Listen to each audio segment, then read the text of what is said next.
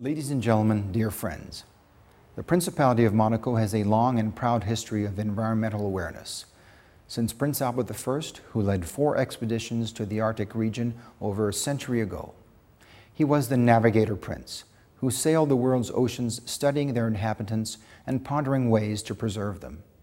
His work served as the foundation of modern ocean studies and the creation of Monaco's Museum of Oceanography. In 2006, as part of my personal commitment, I established the Prince Albert II of Monaco Foundation to be a permanent source of action for the protection of the environment and sustainable development by mobilizing people and resources on an international level for universal benefits.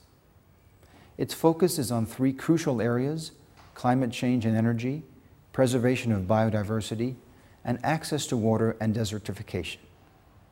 The efforts of the Foundation have focused on projects across the globe, particularly in the polar regions, the Mediterranean Basin, Africa, South America, and Southeast Asia. We all share the environment. Its protection is our duty. I invite you to learn more about our work and our commitment, and I thank you very much for your support. Thank you.